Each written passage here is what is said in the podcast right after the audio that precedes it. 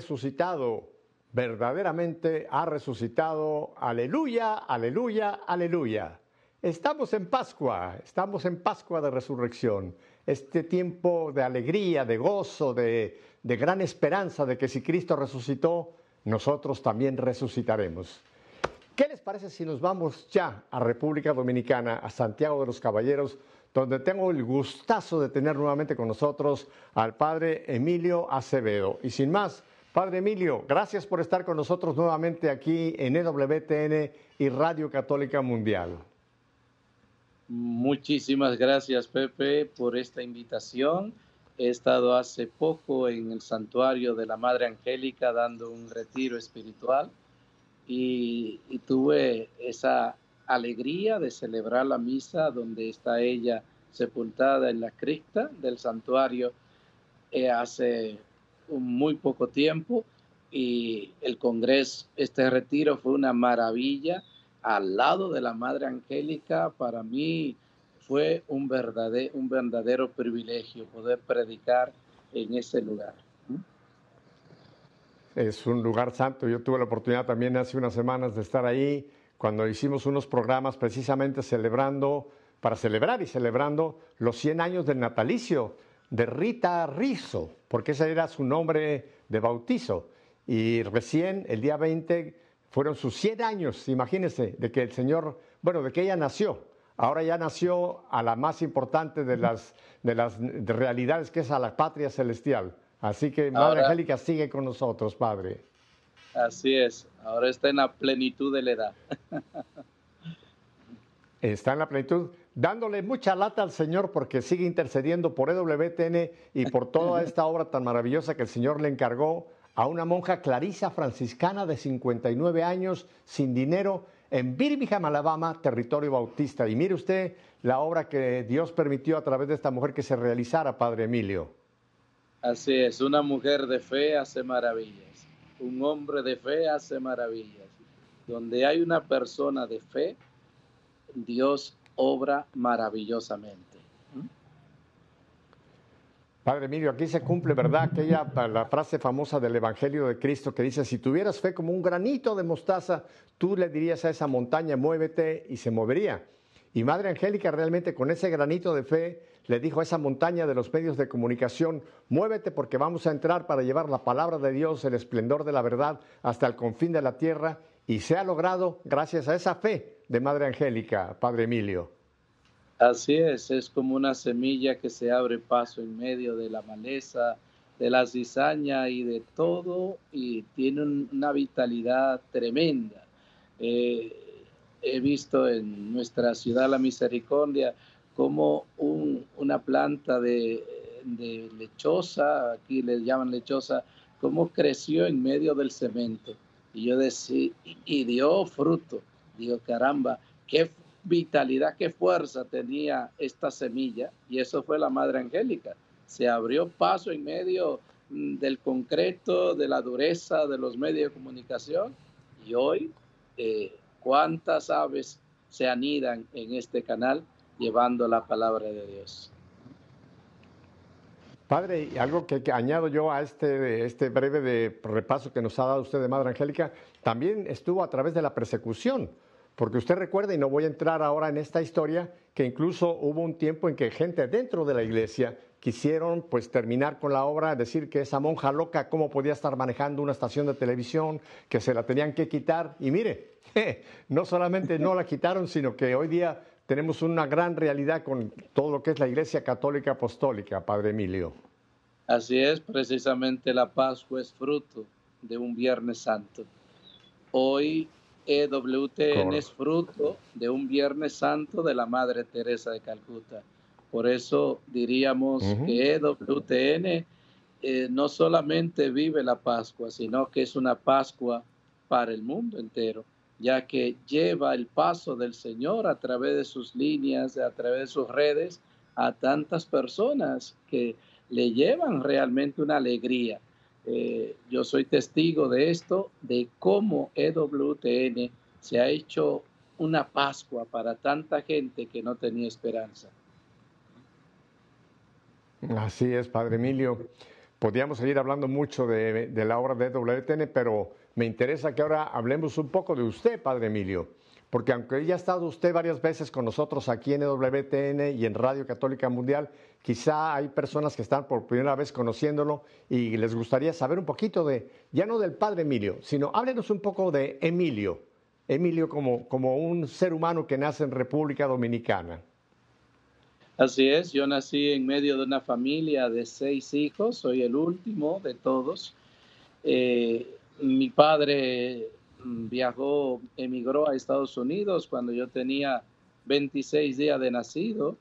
Eh, mi madre hizo una promesa, fue al santuario de la Virgen de la Altagracia aquí en República Dominicana, la Basílica, y allí me consagró a Nuestra Señora de la Altagracia. Y yo creo que ahí comenzó ya eh, una protección muy especial de la Madre yo crecí, toda mi familia en Estados Unidos, viajó a Estados Unidos. Nos quedamos aquí tres varones. Eh, uno de ellos murió a los 21 años ah, con un accidente. Otro murió a los 19 años en un, ataque del corazón. Y yo tenía apenas 13, 14 años y eso me hizo pensar, digo, qué rápido se va la juventud que qué fácil pasamos de este mundo al otro y ya pensando todo esto, viajo a Estados Unidos y allí a trabajar, como siempre, uno llega solo a trabajar a Nueva York. Eh, se vive para trabajar, no se trabaja para vivir. Y conocí a la madre, eh, eh, me integré un ministerio en la parroquia de la Encarnación en Nueva York de jóvenes y conocí a un sacerdote, al padre Christopher, que creo que ha estado en el canal, ahora está en África, y él me hizo una invitación de conocer a la Madre Teresa de Calcuta, que iba a llegar a Nueva York en esos días. Y claro, cuando llegué al convento de la Madre Teresa de Calcuta, al tocar la puerta, me abrió ella misma eh, y cuando yo la vi me sorprendí y me, di, me invitó a pasar y me invitó a sentarme a su lado y me, yo le comencé a hablar sobre mi inquietud, cómo podía servir a Dios. Yo no tenía claro todavía el sacerdocio, estaba conociendo recién y la Madre Teresa me miró, me cogió de la mano y me dijo, tú serás sacerdote. Y para mm. mí fue la voz de Dios en ese momento, de tal manera que a los tres meses me fui al seminario, estuve seis meses en Puerto Rico conociendo un poco la vocación y de ahí pasé a España, eh, donde estudié la filosofía y la teología y fui ordenado sacerdote en el año 1993. Ahora en julio cumplo 30 años de sacerdote. Yo suelo decir 30 años de sacerdote y 24 de edad. Le digo a la gente que no lo mezclen. Muy bueno. Oiga, pero qué interesante esto que menciona usted de Madre Teresa, que ella abrió la puerta. Ah, hay personas que han querido quizá tener una entrevista con Madre y a veces no ha sido posible y sin embargo usted sin buscar una entrevista con la madre, no solamente le abrió la puerta, sino le abrió el corazón para que usted captara ese llamado del Señor a la vida del sacerdocio. Qué lindo, qué lindo. Así es, la Madre Teresa fue una inspiración y toda su vida siempre ha estado marcando también mi vida, eh, porque ella, su vida estaba consagrada a Dios y porque se consagró a Dios, se consagró a lo que Dios más ama, a los pobres. ¿eh?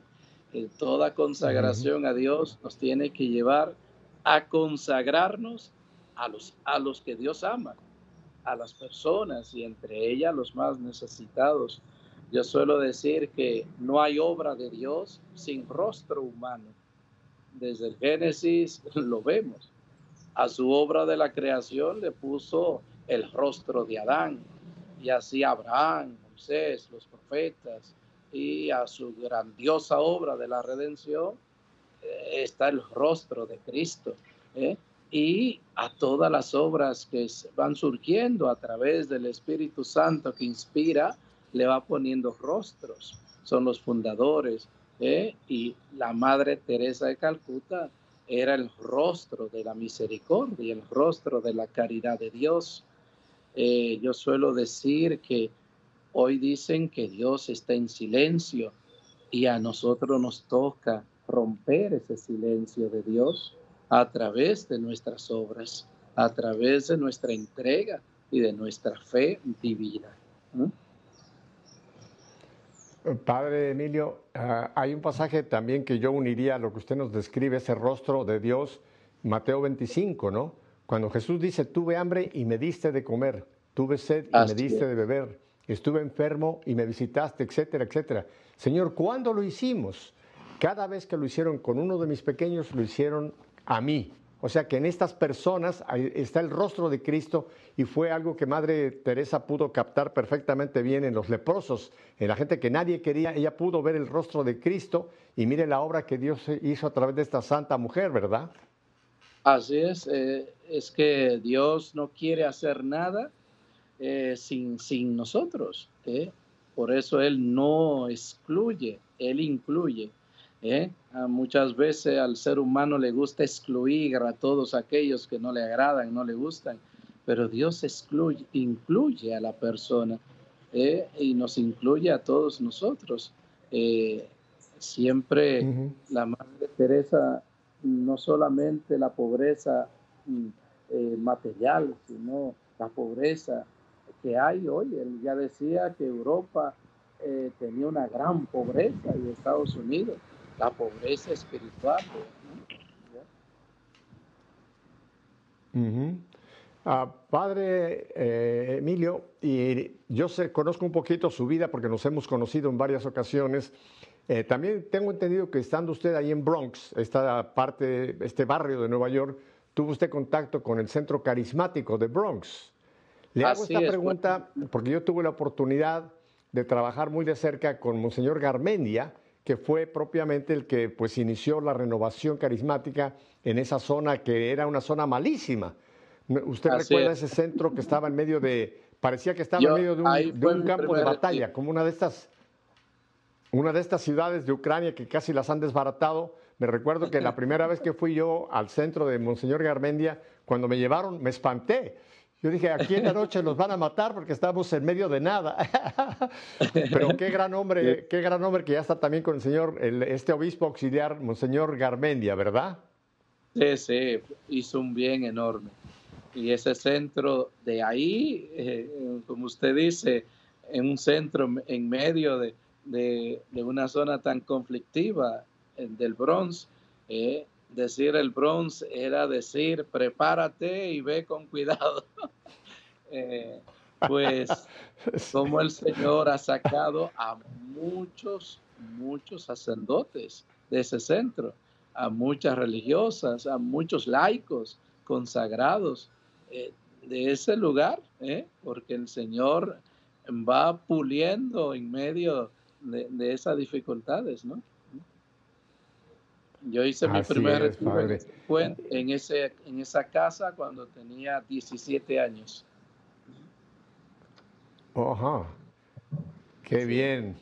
Así que tuvo usted contacto con este centro. Y cuénteme entonces, ya que Madre Angélica le profetiza ese llamado de Dios a usted como consagrado, como sacerdote, eh, ¿cuándo culmina o cómo usted enfoca ese llamado y qué dice la familia suya cuando usted les dice que que Madre Teresa le ha dicho que Dios quiere que usted sea sacerdote. Pues precisamente yo era el último hijo de eh, el pequeño de la casa, ¿no? El Benjamín, de seis hijos.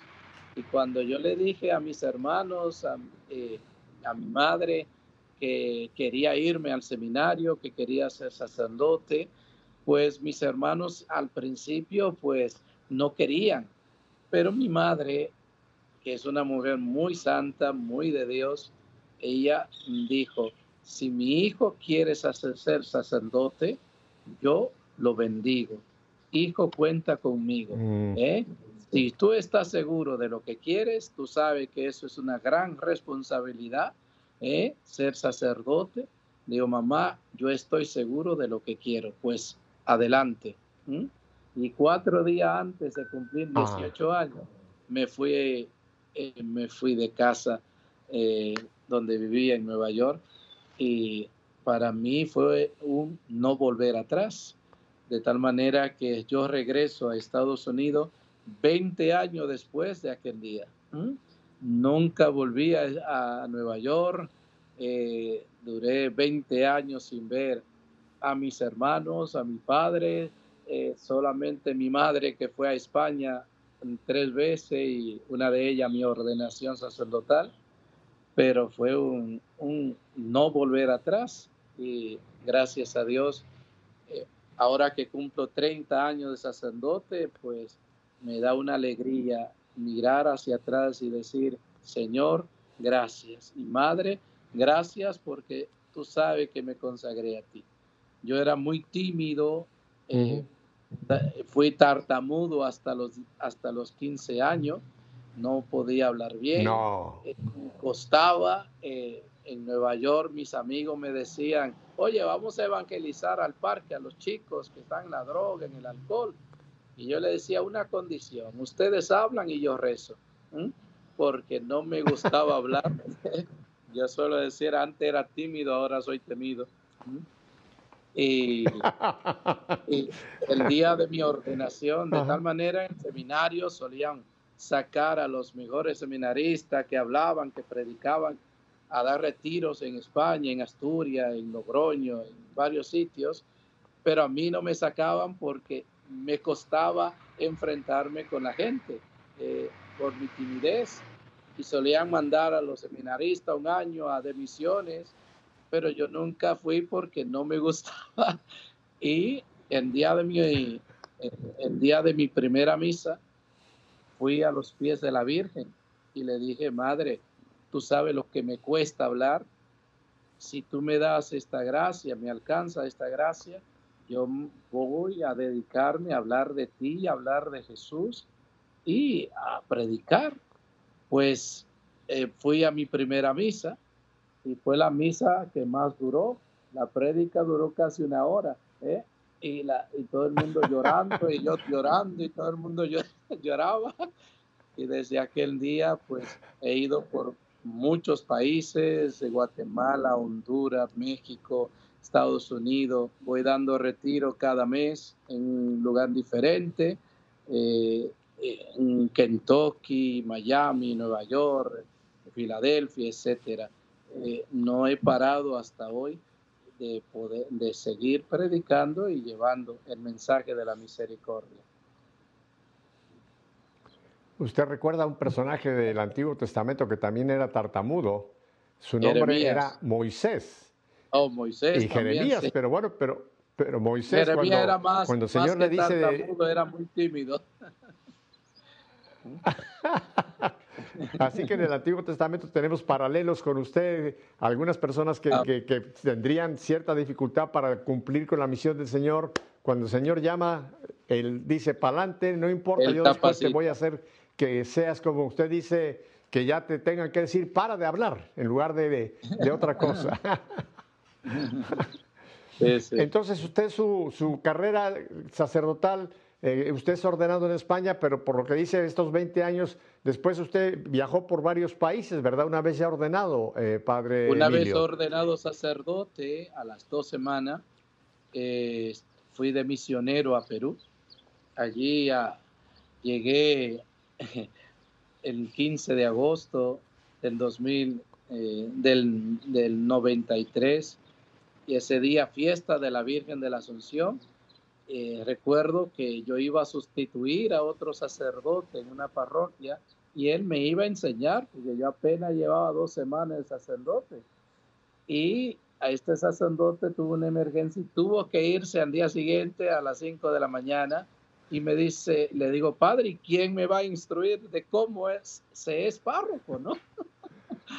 y él me dijo, padre, el Señor le iluminará y de la noche a la mañana yo estaba de, al frente de una parroquia de 45 mil habitantes como párroco. ¿eh? eh, recuerdo que le decía a la secretaria, ¿y a dónde tengo yo que firmar el acta de bautismo de las personas?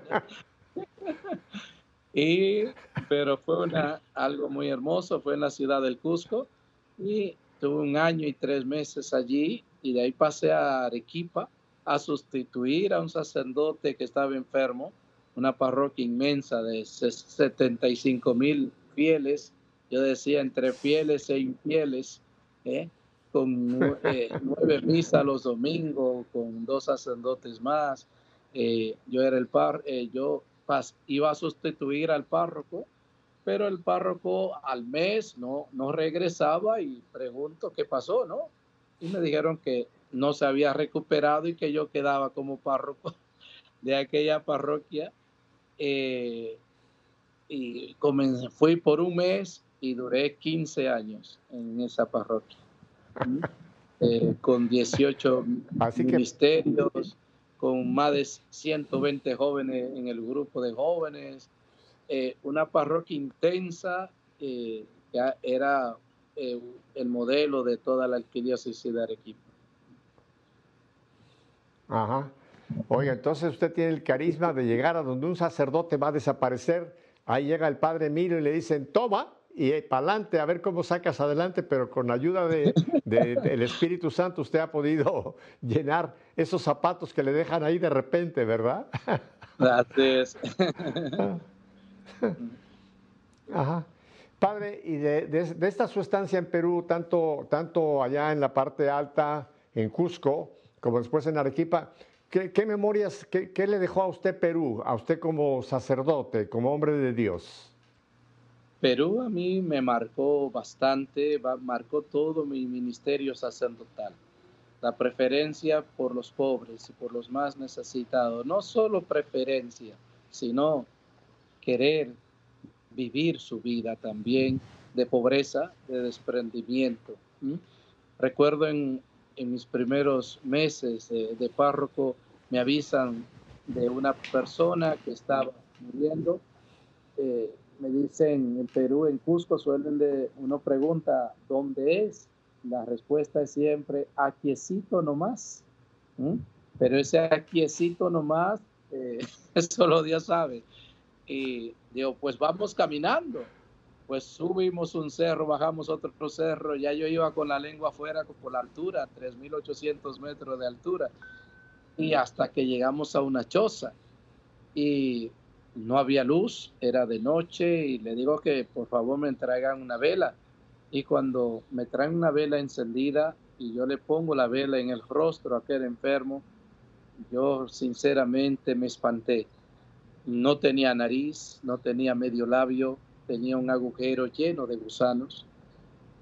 Eh, yo le, le pregunto al hijo cuánto tiempo llevaba sin comer. Llevaba seis días sin comer. Eh, una pobreza eh, que me marcó, una choza de tres metros por dos metros, de piso de tierra, las paredes de adobe, de lodo cocido, y yo le pregunté a, aquel, aquel enfermo en quechua, confesarán quichu. Y me dice, Ari, papá. Sí, papá, papá, padre. Y los confesé, le prometí volver al día siguiente, llevarle la comunión. Y cuando regresé, había muerto. Solo estaba esperando que el padre fuera a confesarlo. Eso me dejó a mí muy marcado eh, después en, Arequipa fue también algo, una, experiencia maravillosa hasta ahora. Eh, la gente pide que regrese, eh, ya que fue un trabajo enorme con los niños, con los jóvenes, de tal manera que, modestia aparte, allí han hecho una piscina olímpica para los jóvenes que lleva el nombre de Padre Emilio Acevedo por el todo el ah. trabajo que se hizo con los niños, con los jóvenes, con los ancianos.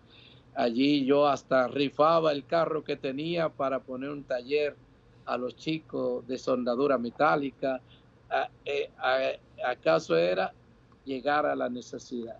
que la gente viera que no era el padre, el párroco buscar primero su comodidad y después los fieles, sino eran los fieles y por último era el sacerdote, ¿no? Es interesante esto que nos narra Padre Emilio, porque mucha gente no, no, no captan, por ejemplo, estas, estos sitios como Arequipa, como Cusco, donde piensa uno que una parroquia es como una parroquia en una ciudad, como en Lima, por decir, donde ah, están todos cerca, digamos, relativamente no. Ahí la parroquia está, están repartidos los parroquianos en por los montes, hay que ir a veces a caballo, hay veces que ir a pie porque no hay ni caballo. Entonces es una parroquia enorme en cuanto a a la distancia que hay que, caminar y buscar a, los, a, esas ovejas, ¿verdad, padre? Así es, en Arequipa mi parroquia llegaba hasta las faldas del Misti, el volcán Misti. Eh, allí no hay un árbol, allí solo crecen piedras. La gente hace sus casitas de, piedras y eso es eh, una necesidad enorme. Eh, hay muchos cerros llenos de, si se puede, llamar casa, más son chozas de piedras. Eh, hay también, yo atendí otra zona, tomé otra parroquia aparte de la que tenía en Arequipa, en Puno, en la zona de Ayaviri, eh, de, Ayaviri, Sicuani, que está a 4.300 metros de altura la parroquia. Eh, había que llegar primero a 4.700 metros y después se bajaba a 4.300 metros de altura. Eh, para llegar a ese lugar hay que tener buenos pulmones. Yo decía, un dominicano que es del Caribe, en medio de, nieve y de, y de granizos y de, y de esa altura, eh, nadie se creía que yo era dominicano. ¿eh? porque gracias a Dios el Señor me, me dotó de buena salud y de buenos pulmones y me adaptaba a todas las, a todas las alturas, ¿no? Eh, recuerdo una misión que hicimos de tres días de visitar, comenzamos a visitar los pueblos más alejados. Llegué a uno que tenían 20 años que no se celebraba una misa la iglesia la habían convertido en un establo de ovejas. Las ovejas eran las que guardaban en esa iglesia, muy bonita, por cierto, un crucifijo hermoso. Yo recuerdo cuando comencé esta misión, me dieron un caballo, pero el caballo en el primer momento que me sintió me tiró para atrás y dijo, no, mejor voy caminando. y cuando llegué allí, y sonaron las campanas porque hasta campana tenía la capilla. La gente se sorprendió, creía que, era, que se estaba quemando el lugar y cuando vieron que era el padre que había llegado con los misioneros, era una alegría maravillosa. Se limpió la iglesia, se restauró todo y se celebró una misa después de 20 años. ¿eh? Eso fue algo y Así hay muchas historias que contar sobre las misiones, son maravillosas. Bueno, Padre Emilio, vamos a seguir hablando de, este caminar del Padre Emilio. Tenemos que ir a un breve, breve de descanso, tenemos unos mensajitos que compartir y de identificación de planta, pero volvemos con usted enseguida. A ustedes recuerden, no cambien de dial, se pueden meter donde no deben. Quédese con nosotros, volvemos enseguida.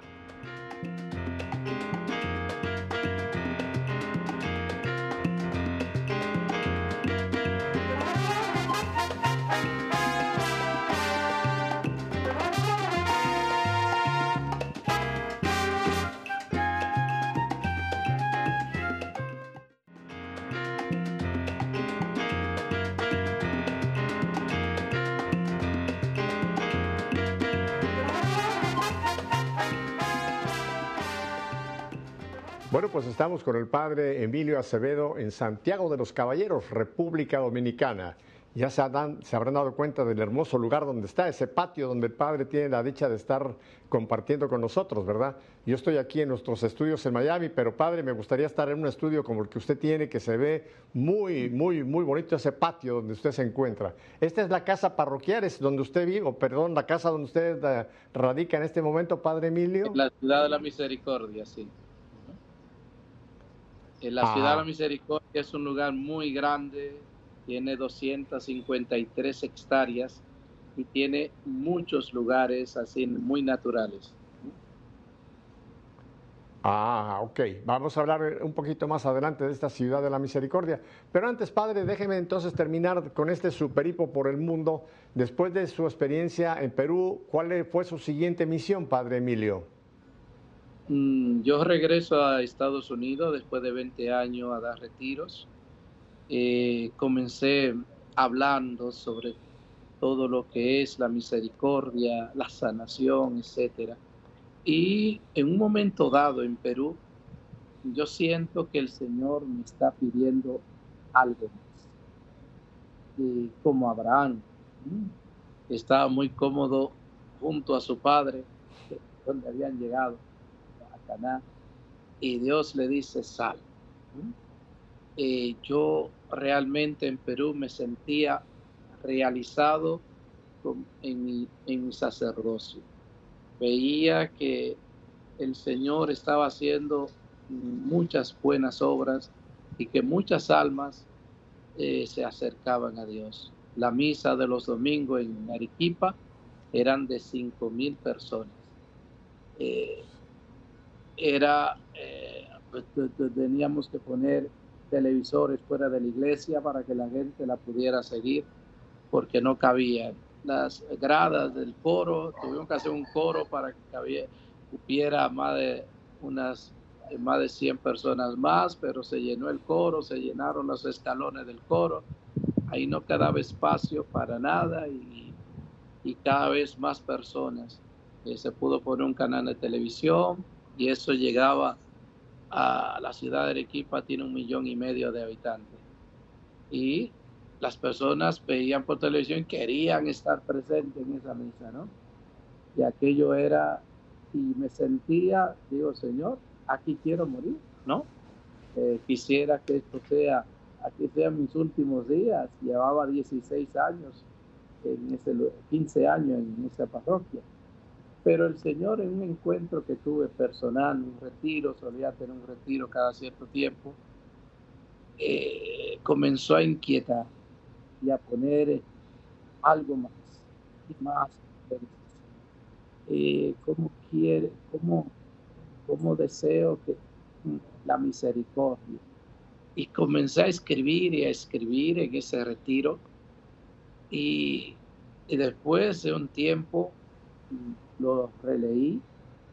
Digo, Señor, ¿qué estará pidiendo? Y hablé con el arzobispo de Arequipa, un hombre muy santo, Monseñor Luis eh, del Opus Dei. Eh, él estimaba mucho, yo también, él me mandaba en su representación a las parroquias para confirmar a los chicos, eh, me, me, delegaba para ir a confirmar en, las distintas parroquias de Arequipa, me, lleva, me llamaba siempre en Navidad para, eh, decía, padre, podemos ir a, visitar pobres de los que tú tienes en tu parroquia. Y, claro, monseñor, venga usted. Llegaba en su camioneta llena de comida y nos íbamos por los cerros. Él eh, entraba a las casas, se sentaba en cualquier eh, lugar y compartía y después me decía, oye padre, me has hecho muy feliz en estos, en, estos mm. momentos que han pasado. Y, y, claro, cuando yo sentí esto, vi que de hablarle a él sobre esta inquietud. Y él me dijo, mira padre, esto es de Dios, pero vamos a esperar un tiempo, porque él sabía lo que la gente me quería en la parroquia y lo que se estaba haciendo. Y digo, muy, yo no tengo ningún problema, lo que es de Dios eh, ya será, tendrá su momento. Y seguí trabajando como siempre y más que antes, tratando de vivir lo que había escrito. ser una imagen de la misericordia de Dios, no solo a través de, dar un pan, sino mi persona, a través de una sonrisa, a través de un gesto, a través de una palabra, a través de decir, aunque no tengo tiempo, voy a sacar tiempo para ti, etcétera, ¿no? Y esperé 10 eh, años con esta inquietud. Hasta Monseñor fue, ya llegó su tiempo de retirarse de la arquidiócesis y salió la encíclica Deus Caritaes de Benedicto XVI. Cuando yo leí esa encíclica, en resumen era lo que yo había escrito. Y digo, Señor, ¿será tu hora? y digo, voy a, voy a averiguarlo, ¿no? No me puedo quedar con esta inquietud. Entonces vine a República Dominicana y hablé con el arzobispo Monseñor Benito de la Rosa, que era arzobispo de Santiago, eh, y les puse qué quería hacer. Comenzar una asociación que se dedicara a las obras de misericordia, que tuviera un lugar eh, donde se plasmaran las 14 obras de misericordia a través de proyectos, etcétera, que le ah, pudiera extender la mano a, las personas desde que nace hasta que muere, eh, de, sea una obra que llegara a la familia, que llegara a toda clase de personas. Cuando Monseñor me escuchaba, al final me dice, mira, Padre, esta obra es de Dios y yo te abro las puertas de la arquidiócesis. Ven y comienza aquí. Pues yo regreso a Perú, dejo allí todo eh, bien. Eh, y no quise decir a mis fieles, porque sabía que si le decían iba a ser bien duro. Y salí en silencio.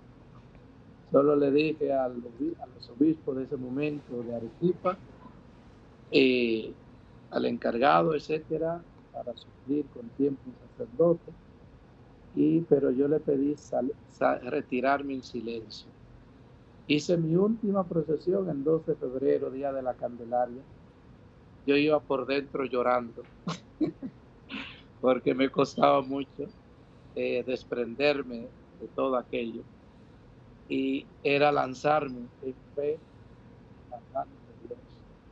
no al vacío, porque el cristiano nunca se lanza al vacío, se lanza en las manos de Dios.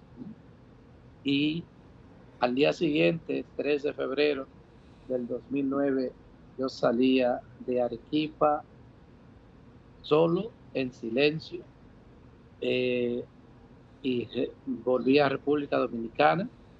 el arzobispo me nombró párroco de una parroquia donde hay mucha extensión de terreno y comencé en 2009, mm, el 15 de febrero, como párroco de la parroquia San Pablo, que ese año tenía el privilegio de ser indulgenciada por el año jubilar de San Pablo.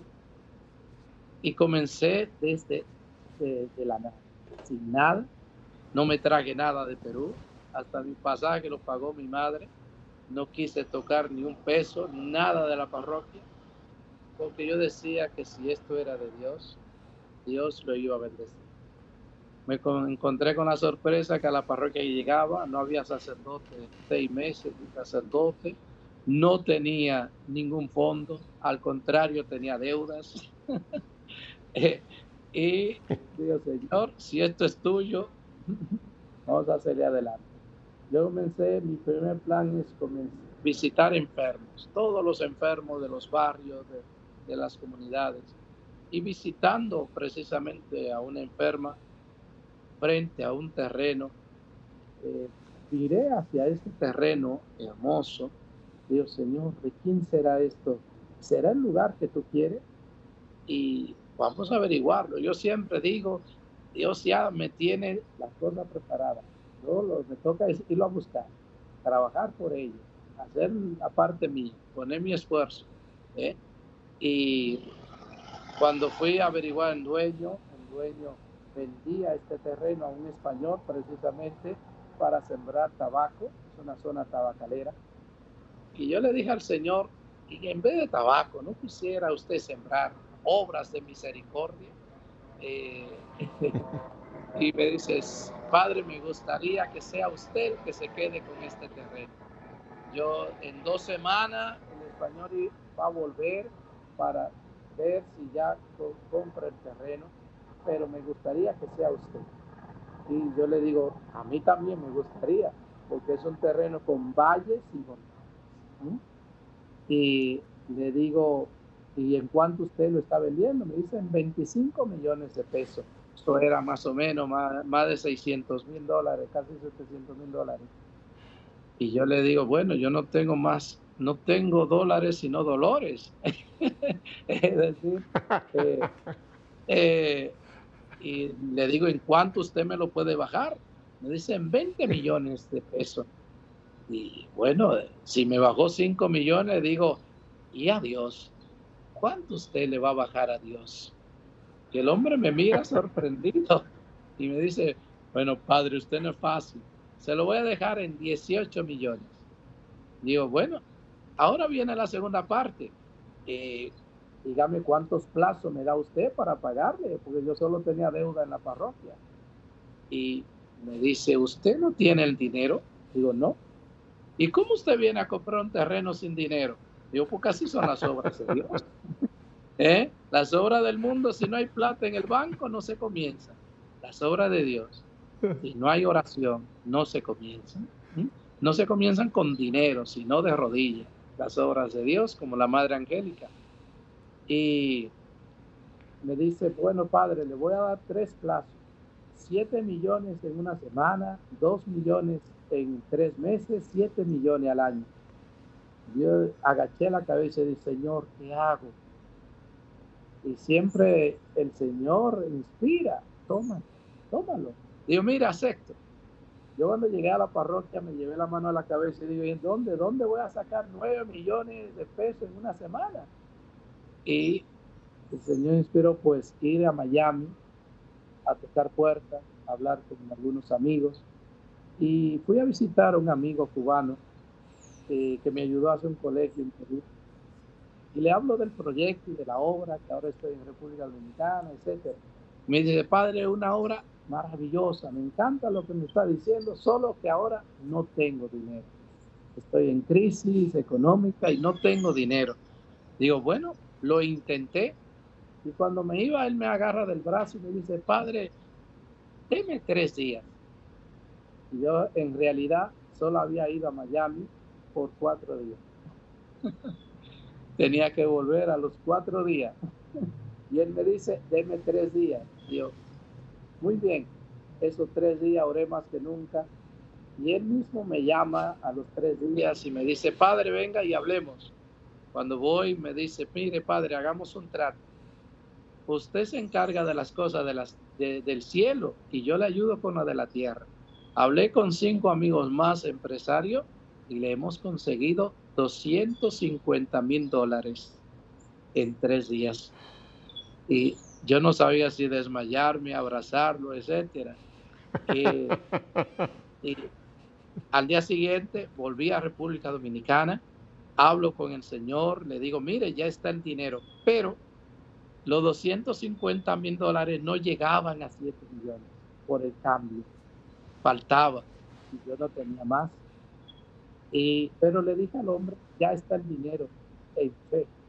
En fe no se lo dije. le dije, ya está el dinero. yo por dentro, en fe. y elegí el 13 de mayo, eh, día de la fiesta de la Virgen de Fátima. Siempre digo fiesta de la Virgen para comenzar a cualquier obra. Y ese día subieron el dólar a 36 pesos por dólar. Si usted tiene una calculadora, 250 mm, mil por 36 son 9 millones. Y un peso más. Al día siguiente me llama el hombre y me dice, padre, bajaron el dólar, pero ¿qué voy a hacer? Déjelo así. Solo lo subieron para el 13 de mayo, no el 12, no el 14 sino que la Virgen metió su mano y ese día, fíjese que yo tomo posesión de la parroquia el 13 de febrero, el, el 15 de febrero y el 13 de mayo, a los pocos meses, ya teníamos un terreno de 253 hectáreas, es decir, 2.530.000 metros cuadrados, con valles y montañas. Eh, pues entonces hemos vivido de la divina providencia y esto ha crecido enormemente. Eh, comenzamos recogiendo el primer anciano de la calle eh, el día de la Virgen de la Altagracia, el 21 de enero. Y digo, vamos a comenzar la obra con un anciano. Siempre se comienza por uno. Y nos fuimos a la calle. Al primer anciano necesitado que viviera en la calle era el primero que íbamos a recoger. Y nos encontramos con el primero, que dormía en cartones en la calle, alcohólico, y le hablé, le, hablé que si quería ir a un lugar, iba a recibir todas las atenciones, etcétera. Y eh, claro, enseguida dijo que sí. Pues lo llevamos y comenzamos el hogar de ancianos, la primera obra de ¿Mm? Desde entonces han pasado más de 100 ancianos eh, y ha sido algo maravilloso porque los ancianos, yo le he pedido a la Virgen que mueran los sábados por, eh, por en honor al escapulario de la Virgen de Carmen, que la promesa de morir sábado, ella lo sacará del purgatorio. Pues una anécdota, un anciano me avisan que, que había muerto un miércoles. Le digo, no puede ser, porque hoy no es sábado, ¿no? Y voy corriendo. Y cuando llego al pie de la cama, el anciano abre los ojos. Y, volvió, volvió a la vida. Y murió el sábado siguiente. No ¿Qué murió le dijo usted, ¿Qué le dijo usted al anciano? ¿Qué le dijo? Oiga, ¿qué le dijo usted al anciano? Espérate, espérate tres días más y te mueres el sábado. Sí. pues. Padre Emilio, déjeme le hago una pregunta que estoy seguro que mucha gente tiene en toda esta descripción hermosa que nos ha hecho. Eh, esta visión o este llamado que el Señor impuso en su corazón en cuanto a ser un propagador de la divina misericordia, ¿Usted también tuvo algún contacto o influyó mucho Sor Faustina y todo el fenómeno polaco de la Divina Misericordia o fue paralelo su llamado a este ministerio de llevar adelante la Divina Misericordia? Sí, fue paralelo. Yo vine a leer más el diario cuando ya estaba en República Dominicana. Ha sido algo más como una inquietud que el Señor puso de plasmar en tablas vivas las obras de misericordia, ya a través de un proyecto que abarque todas esas obras. Nuestro ideal es que aquí en República Dominicana sea el modelo para irlo implantando en cada país. Ajá. Ese punto que me parece que es providencial que usted lo haya comentado porque eh, inmediatamente cuando hablamos de divina misericordia, todo el mundo asocia inmediatamente con Sor Faustina, ¿no? Pero usted es un vivo ejemplo de que el Señor puede despertar esta realidad que es, eh, que es totalmente el corazón de Cristo, la divina misericordia, no solamente por la obra de Sor Faustina y su diario, sino Él lo puede suscitar en otras muchas maneras para llevarnos al mismo fin, que es vivir una vida misericordiosa, ¿verdad, Padre? Así es. Cuando yo leí el diario, yo me sorprendía porque muchas de esas inquietudes de Santa Faustina el Señor ya la había puesto. Eh, eh, digo, Señor, tú vas a, eh, ¿cómo es tu obra? ¿no? recuerdo cuando pasó todo esto y el arzobispo Monseñor de la Rosa puso la primera piedra de esta ciudad de la misericordia. Yo sí meditaba por dentro, Señor, hoy solo puedo decirte cómo pagaré todo el bien que me has hecho. Porque yo creía que dejaba mucho, pero el Señor me tenía mucho más por delante.